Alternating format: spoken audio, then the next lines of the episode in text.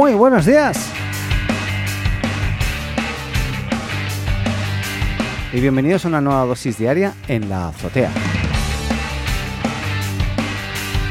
Partimos este viernes 23 de octubre eh, con John Ive. John Ive, me encantaba la voz de John Ive, no sabría imitarla, pero es, una de esas voces eh, y de esas formas de expresarse que, cautivan, ¿no? que, te dejan ahí como anodado viendo un producto. Em, nada, casi hipnotizado, ¿no?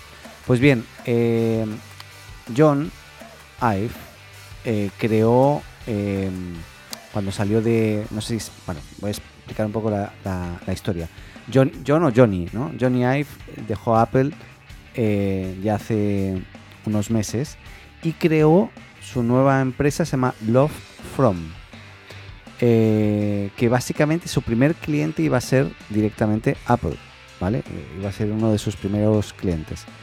Y em, que claramente iban a tener una relación de largo plazo y iban a estar muy involucrados en la compañía. Pues bien, Love eh, From también fue creada con participación de Mark Newson, que también trabajó eh, muchos años directamente con, Johnny Ive.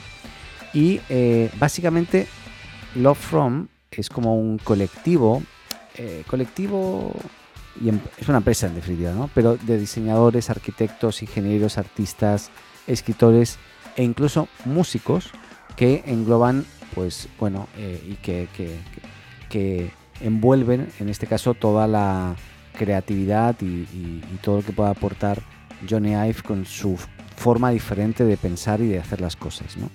Siempre desde el punto de vista del diseño. Y eh, lo que ha pasado ahora es que Johnny Ive ha sido, entre comillas, contratado por eh, Airbnb. Al menos eh, se especifica como una colaboración especial entre Love From y Airbnb. en una relación que eso sí se viene para largo, al menos a, largo plazo de varios años. Y Johnny Ive y su equipo van a estar a cargo del diseño de la nueva generación de productos de Airbnb y también de los servicios que va a estar ofreciendo Airbnb. Así que me parece muy interesante eh, cómo Airbnb de alguna forma se quiere reinventar, aunque realmente lo que creo ya es eh, muy buen producto y servicio pero claramente eh, uno de los cofundadores y el CEO de Airbnb, que se llama Brian Chesky, eh, dijo que admiraba muchísimo el trabajo y la visión y el trabajo de Johnny Ive, así que lo que esperaba y buscaba era poder compartir eh, con él y creía que se podía generar un grandísimo valor a la compañía en todo lo que va a envolver relacionado y todo lo relacionado con la creatividad y el diseño eh, que puede aportar Johnny Ive. Ahora, Love From, ¿vale? Si tú buscas Love From en internet, Love From hoy no, no ves o no existe un sitio web del equipo o de la empresa generada por Johnny Ive. O sea, increíblemente es una de esas pocas empresas hoy en día que no está en internet, claramente. Ahora, eso sí, si buscas Love From, todo junto, eh, vas a encontrar un sitio, el primero, que se llama lovefrom.style. Y yo cuando lo vi dije, ah, mira, no se consiguió el .com, pero tiene el .style, ¿no? Pues no. Resulta que a modo anecdótico, Lovefrom es, eh, es de un, diseñador que se llama... Eh, espérate que, se me, que no lo encontré. Se llama... Ah, sí, Byron... No, perdón. Sí, Luke Luke se llama. Eh, no, no dice el apellido, em, pero sí que está en Australia, en Byron Bay. Y este, este chico, o este señor, no sé, no, he mirado bien, el, eh, es un joven, un joven. Em, lo que ha creado es un ah, registró el dominio eh, lovefrom.style y dijo, y, tiene una página muy básica, solo texto, con un título que dice Love From Design Firm by Johnny Ive and Mark Newson Dice, este sitio web ha sido diseñado para aparecer en las búsquedas de Love From. O sea, para que cuando busques Love From aparezca en la búsqueda. Y, em, nada, básicamente lo que, lo que dice es que, eh, que él es diseñador y que su, intención es eh, pues tener contacto con Johnny Ive y también informar a Johnny Ive y a Mark Newson de que de que él quiere decirles hola, básicamente, que quiere saludarles y les pasa su Messenger, su WhatsApp, eh, su mail, su Facebook, su Instagram, lo comparte todo de él para que ellos cuando lo encuentren, pues nada, pues hablen con él y ofrezca sus servicios porque respeta y admira muchísimo el trabajo de, sobre todo, Johnny Ive, ¿no? Así que nada, un enamorado de Johnny, eh, al menos un gran admirador eh, que ha hecho esto, ha registrado un dominio con el nombre de la empresa que va a crear, que de repente lo que va a pasar es que le caerá una demanda por, usar el nombre de, la empresa. Lo que sí que no existe un, un lovefrom.com ni nada parecido, así que imagino que en algún momento eh, aparecerá. Y si alguien sabe de algún dominio que tiene que, ver con Lovefrom y es eh, la empresa de Johnny Ive, pues que me lo comparta porque yo no lo he encontrado cambiando totalmente. Bien, em, comentamos ya hace un tiempo que Facebook, bueno, Facebook está haciendo un montón de plataformas de nicho aprovechando a todos los usuarios que tiene, que luego hablaremos un poquito de eso. Em, y, hablábamos ayer que se estaba, estaba empezando a hacer competencia a Nextdoor, que es esta plataforma de vecinos, ¿no? de barrio, o de edificios, de comunidades de vecinos principalmente, que, está pegando fuerte en Estados Unidos. Y, bueno, ya hace unos meses eh, sacó Facebook, Facebook Dating, em, que es el equivalente al Tinder, pero dentro de Facebook. Y ahora llega a España y a Europa como en España como Facebook Parejas, así se llama. Y que es el servicio de citas de la compañía que se lanzó ya el año pasado en Estados Unidos y que eh, básicamente, pues nada, ya, ya, en principio ya ha generado en lo que lleva desde sus inicios más de 1.500 millones de match eh, de emparejamientos en más de 20 países. Y, ahora, bueno, llegaba a España y, a Europa, cosa que no había, no había entrado todavía por todo el tema de, datos privados, porque han tenido que hacer algunas adaptaciones para poder cumplir con las leyes vigentes eh, en, Europa.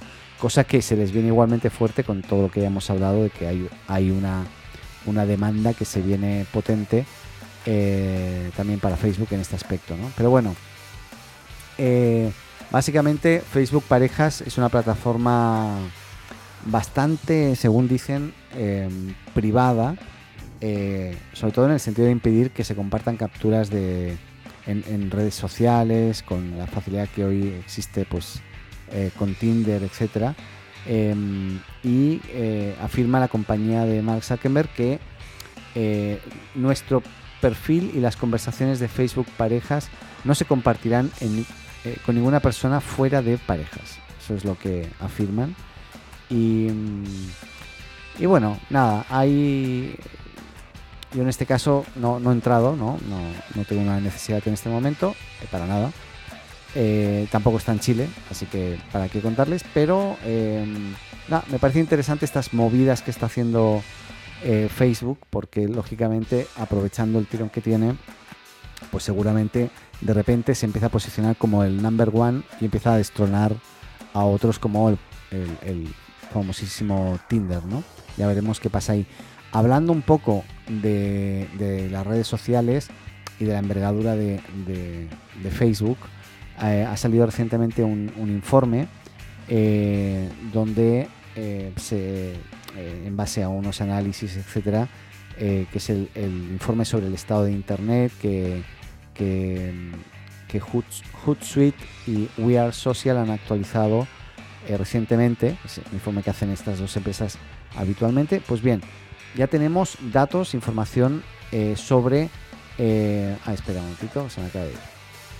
Sobre las redes sociales y el volumen de usuarios cautivos y concurrentes, no concurrentes, sino eh, que están en las redes mes a mes. Son Active User Accounts mensuales. Y para que se hagan una idea, Facebook está, pues ya tiene 2.700 millones de usuarios active users, podríamos decir, o usuarios activos mensuales.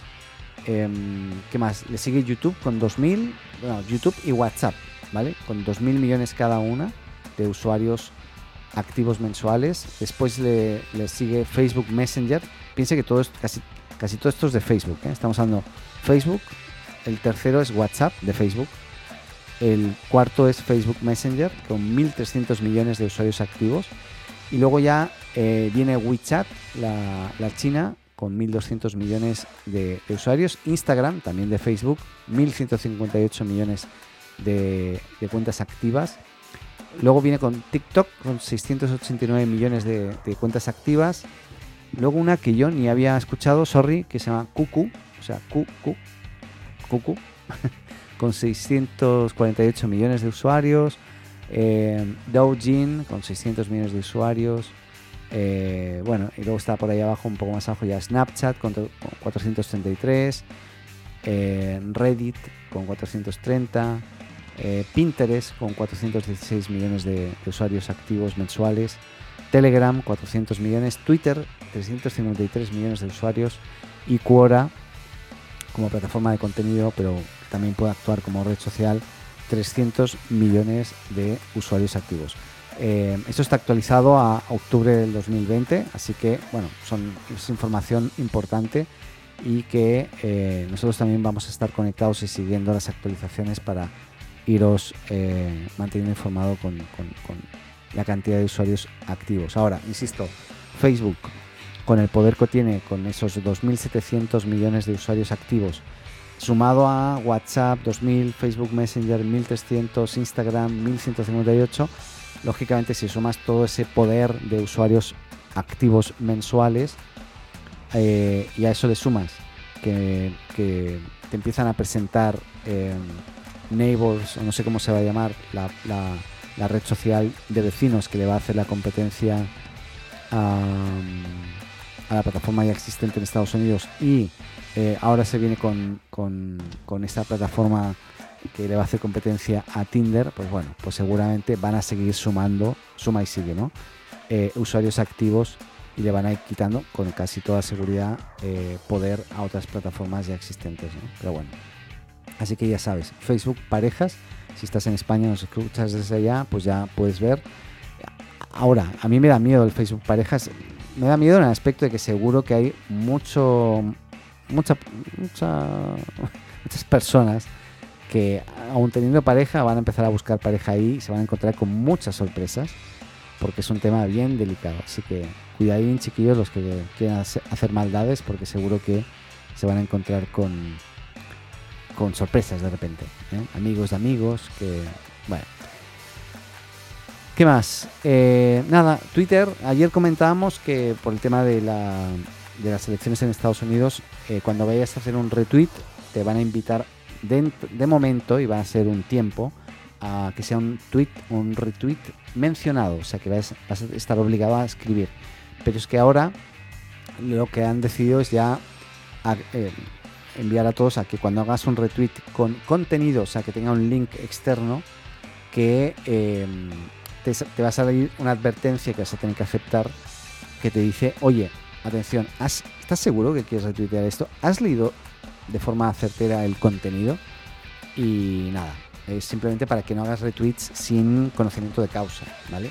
Que me parece bastante bien y ellos hicieron la prueba, les funcionó en el aspecto de que denotaron que que hubo un uso comedido eh, y que la gente hacía clic para leer el contenido finalmente que antes de ser retuiteado. Así que eh, en base a esta prueba, pues qué bueno que, pongan cierto límite al retweet eh, indiscriminado, sin control y sin conocimiento de causa, que es lo que estaba pasando. ¿Qué más? Oye, una noticia me sorprendió y es que Opera, Opera, ¿quién usa Opera? Seguro que hay gente que usa Opera, pero Opera que es este navegador también open source, eh, pero que bueno, nada, que, que perdona, eh, es que estoy todavía pensando quién usa Opera, ¿no? Eh, ¿Quién, debe estarlo usando? Pero bueno, para hacerse un poquito de publicidad, el navegador lo que está haciendo es pues una especie de búsqueda de, de una persona, ¿vale? Están buscando un... No, no digo un voluntario, porque tiene que ser alguien que tenga bastante tiempo ocioso, eh, al menos dos semanas, totalmente ociosas, para... Eh, le van a estar pagando 8.000 euros, ¿vale? Para navegar la web en directo. O sea, la idea es tener a un tipo dos semanas navegando y, nada, la, curiosa oferta fue publicada en LinkedIn y explica que están buscando a alguien que navegue por los rincones lejanos de la web y que hable acerca de las cosas divertidas y raras que encuentre. Esa es un poco la premisa, ¿no? Eh, lógicamente, 8.000 euros por algo que seguramente harías por diversión, claramente. Y los requisitos para postularse es que hables inglés de forma fluida, tengas al menos 18 años. Ahí igualmente no hablan de límite de edad. Eh, y lógicamente otro requisito es que eh, ames la web y que seas alguien que habla mucho contigo mismo también, porque la idea es que tú comentes lo que tú estás haciendo. Entonces que aproveches ese, esa práctica de hablar contigo mismo para eh, hacerla, hacerlo abiertamente. En ópera dicen estar buscando al tipo de persona que ama los memes, tontos, eh, ver vídeos de focas bebé, estudiar teorías de conspiración. Eh, dicen que esto ayudará mucho a encontrar las cosas buenas en la web, ya que lo que han visto es que si alguien comparte eso, pues bueno, finalmente genera esa viralidad que ellos de alguna forma están buscando para su campaña, ¿no? Pero bueno, todos los días de trabajo, estas dos semanas, serán compartidos online y quienes quieran postularse deberán preparar un vídeo corto de entre 15 y 60 segundos en los que hablen sobre el momento de navegación más importante de sus vidas. ¿Vale? Deberán subir este vídeo a Facebook, Instagram, TikTok o YouTube usando hashtag Opera Personal Browser y eh, tener un perfil público para que todo el mundo pueda ver este, este comentario que hagan abiertamente. ¿no? El candidato ganador navegará durante dos semanas recibiendo desafíos ocasionales del equipo de redes sociales y los usuarios de Opera. A cambio recibirá estos, en realidad son 9.000 dólares, unos 8.000 euros, lo he dicho en euros. Eh, y nada, será el primer título de navegador personal, o sea, será el primer empleo de personal eh, browser, básicamente. Así que entretenido el trabajo, el desafío Ahora, no sé si va a servir para que la gente adopte y navegue usando Opera. Pero bueno, eso es otro tema. Cambiando de tema radicalmente. Eh, Disney Plus, que al menos yo aquí en Chile no, lo he visto, no, tampoco he entrado, eh, a ver si está, pero bueno. Hay un tema ahí con The Mandalorian que tengo unas ganas de ver la serie, pero. Pero bueno, nada. Pero nada, lo que han hecho ahora los de, de Disney Plus es crear una herramienta que se llama Group Watch eh, o, grupo de visualización, que es una herramienta muy interesante que llega directamente a la plataforma y que permite ver las series o las películas de Disney Plus a la vez entre amigos, aunque no estén físicamente en la misma ubicación.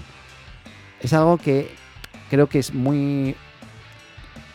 A ver, en tiempos de pandemia es muy práctico el poder decir, oye, ¿por qué no vemos tal película? Y compartes el link y, le das play y al mismo tiempo todos van a ver lo mismo y estando conectados a través de alguna red van a poder compartir y hablar y eh, eh, pues nada puedan puedan compartir lo que están viendo lo bueno es que van a poder o sea todos van a poder pausar rebobinar eh, volver a una escena avanzar rápidamente y también comentar el contenido a través de emojis y un pequeño chat que tienen para ello lo que no hay es una conversa con voz, ¿no? No vas a poder interactuar con voz. Pero bueno, es algo que a mí personalmente me mueve, ya lo he dicho alguna vez, eh, que yo tuve un proyecto eh, que, tenía ese objetivo de, estar viendo algo y al mismo tiempo compartirlo en redes y bla, bla, bla. Cosa que no, vio la luz, se llama Hostalk, se llama Hashtag. Pero bueno, qué momentos. Pero bueno, nada, interesante eh, la iniciativa de Disney Plus, que yo la he hecho de menos, por ejemplo, en Netflix personalmente. ¿eh? Yo creo que Netflix ahí con agua así la rompería. Pero bueno. Em, y nada. Y cambiando de tema, ya estamos terminando igual. ¿eh? Em, nada, parece ser que en Madrid eh, se lanzó el primer autobús eléctrico autónomo. O sea, sin conductor. que es un minibús pequeñito, yo creo que ahí caben, no sé, seis personas, no sé cuántas deben caer. Pues bien, en el primer día, en el primer día, ¿eh? que salió inauguración, bla, bla, bla, el autobús autónomo estaba por ahí. Pues bien, eh, un auto, un vehículo particular que circulaba detrás de este, ¡pam! lo chocó. No ha pasado nada, nadie salió herido, ni material, ni personal, nada, solo una pequeña muesca, pero eh, nada, mal inicio, lamentable, para el primer autobús autónomo o minibús autónomo en la ciudad eh, de Madrid. ¿no? Esto fue lanzado en la, en la, ciudad universitaria. Igualmente, imagínate, Madrid debe estar vacía, ¿no? Porque ahí no, el tema de la pandemia está, pues bien, nada, le chocaron, le chocaron por detrás. Ahora, ahí la culpa, lógicamente, no la tiene el minibús, sino que el conductor de delante que, perdón, de detrás, que claramente estaría distraído seguramente mirando el móvil, vete tú a saber, o escuchando la azotea, quién sabe. Qué, bueno. Eh, ¿Qué más? Ya, terminamos con, a ver, porque tengo dos, pero creo que una la voy a, sí, una la voy a dejar, porque una la, la voy a mencionar. WhatsApp habla de que permitirá comprar eh, directamente desde la app. Esto ya es algo que hemos estado viendo en India y bla, bla, bla. Eh, pero bueno, que las empresas podrán mostrar su catálogo y vender desde el propio chat de, WhatsApp, ¿vale? No voy a entrar en detalle porque esto es una promesa que todavía no se cumple, todavía no se lanza, así que bueno, está bien igual que las empresas de repente se puedan preparar para ello. Ahora, hoy, si tú usas plataformas eh, o pasarelas de pago que permitan hacer la compra online, tú también podrías igualmente pues eh, cobrar online usando aplicaciones o links de pago externos. Por ejemplo, ¿eh? Mercado Pago tiene este la posibilidad de generar links para que puedas pagar. Este Mercado Pago está muy en Latinoamérica, lo digo por si nos escuchas desde, España. PayPal también lo tiene, en, España por ejemplo, o en otros países también se puede usar. Eh, pero nada, lo, lo comento porque, bueno, Lógicamente lo que están hablando los de WhatsApp es que esto va a ser algo nativo, ¿no? Pero eh, hoy igualmente podrías armar algo parecido de manera que tú pueda, alguien te pueda pagar, ¿no? Pero sí que quería ahora sí terminar con una noticia en la que un hacker asegura que pudo tener acceso a la cuenta de Twitter de Donald Trump. Eh, dice que accedió eh, hace unos días y, este experto en seguridad cuenta que, que bueno, que, nada, que, pudo descifrar la contraseña. Que ahí igual es bien heavy, ¿no? Descifrar la contraseña de, a lo mejor deducirla, no lo sé, porque si haces pruebas, no, eh, Twitter en este caso no te va a dejar, ¿no? Te va, a empezar a evitar, o sea, hoy no puedes hacer eh, análisis de, de intentos de, con fuerza bruta que se llama, intentos de obtención de contraseña, ¿no? Pero bueno, eh, parece ser que un analista que se dedica a buscar vulnerabilidades tuvo acceso el 16 de octubre a la cuenta de Twitter, como digo, de Donald Trump, eh, después de realizar esta revisión de rutina y tras descubrir que el perfil no tenía activa la verificación en dos pasos y eh, el, el, hacker probó suerte con contraseñas sencillas. Yo ahí luego les voy a decir una, una que me pasó una vez, que lo expliqué una vez, y con eso ya sí que termino, pero, pero hace mucho tiempo. Pero bueno, se ve que el tipo introdujo Maga 2020. Y con eso entró.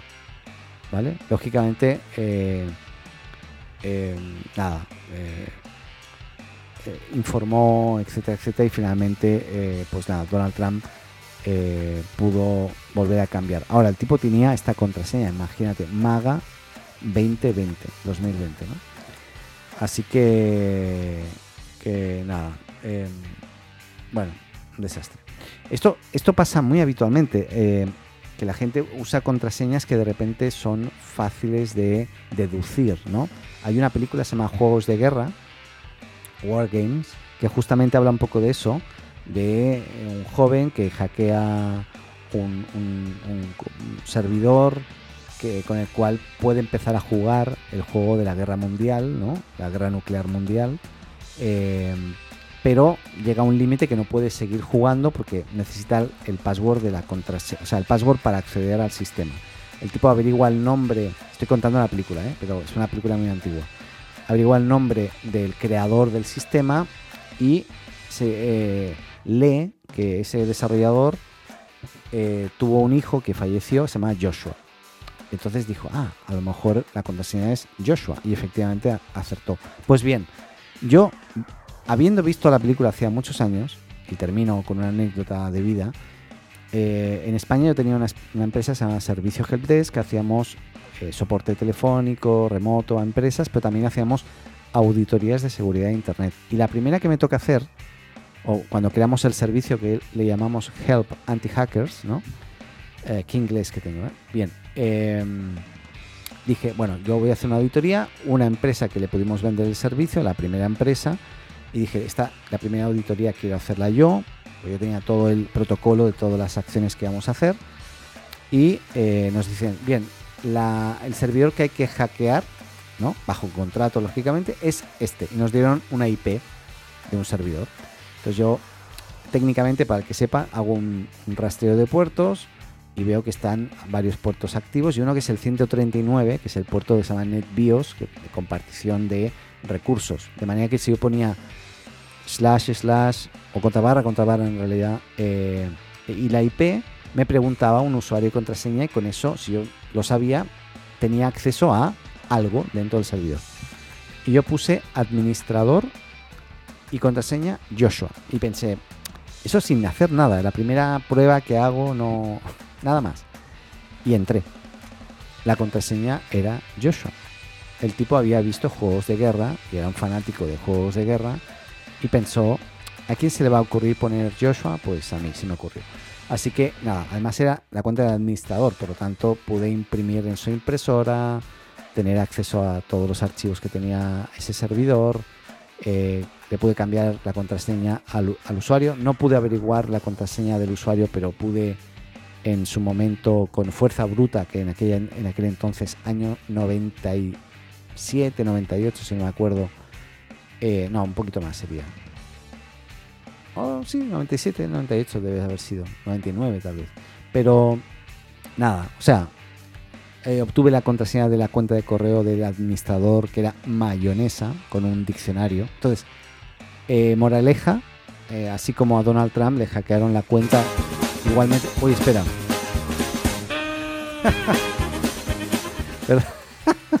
Perdón. se me escapó Benny Hill. Se me escapó Benny Hill. Oye, me enrollé mucho con esto de la anécdota, ¿eh? Pero bueno, ya estamos con los 27 minutos. Pero creía interesante compartirlo con vosotros porque imagínate que este hacker, entre comillas, experto en seguridad, eh, lo deduce, entra, pero además empieza a hacer cosas, ¿no? No hizo nada y informó de ello, así que bueno, se portó bien, pero podría haber sido mucho peor o al menos mucho más entretenido. Ahora sí, les dejo, espero que tengan un muy buen viernes, pasen un muy buen fin de semana, sobre todo cuídense, eh, estén a salvo, resguardo, lávense las manos, la cara, eh, con jabón, todo. ¿eh? Cuídense mucho y nos escuchamos la próxima semana. Que estén muy bien, adeu.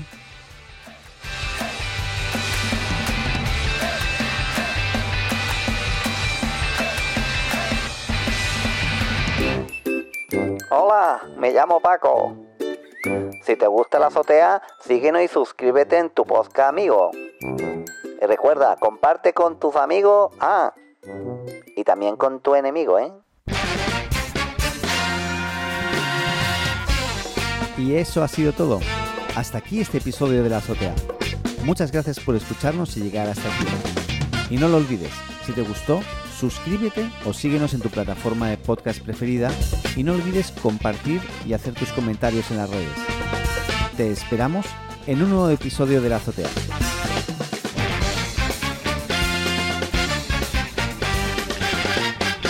Adeu.